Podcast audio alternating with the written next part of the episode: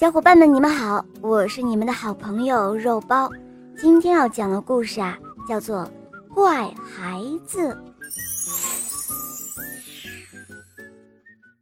阿咪是大家公认的怪孩子，他呢喜欢看蚂蚁搬家、打仗，一看就是几个小时。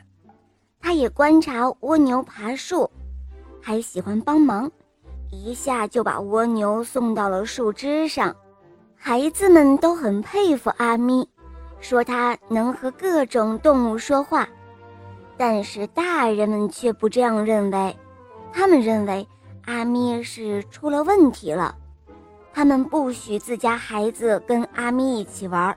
他们说：“别跟他一起玩啊，跟他玩你的脑袋也会有问题。”听到了没有？于是。就没有孩子敢跟阿咪一起玩了，但是阿咪一点儿也不孤单，因为他有许多事情要做。没过几天，蚂蚁们排着队来到阿咪家，最前面的一个大个子的黑蚂蚁，它的头上触须摆个不停。阿咪将两手掌放在额头，也不停地摆动。他们是在用蚂蚁语说话，村里的许多人都围上来看热闹。后来，阿咪说：“今天晚上十二点会有地震，大家都不要睡在家里。”大个头的黑蚂蚁说：“他们的预报地震是很准确的，准确率能达到百分之九十九。”听到阿咪这样说，大家都半信半疑。但是都没有在家里睡觉。到了夜里，果然发生了地震，但村子里没有伤亡，因为大家都搬到屋外的帐篷里了。从那以后，再也没有人说阿咪脑壳有问题了，大人们也对他佩服的要命呢。村长决定在村子里办一所学校。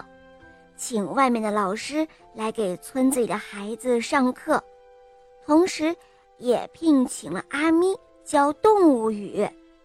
孩子们听到这个消息啊，都欢呼了起来，村民们也都举手赞成。但是阿咪说：“呃，我年龄这么小，怎么能够当老师呢？”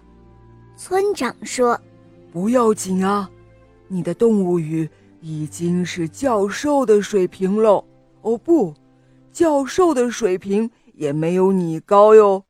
你给大家当老师没有一点问题的。阿咪想了想，然后就同意了。现在学校正在建设之中，还有一个多月，阿咪就要当老师了。据说啊，他将是全世界。年龄最小的老师哦。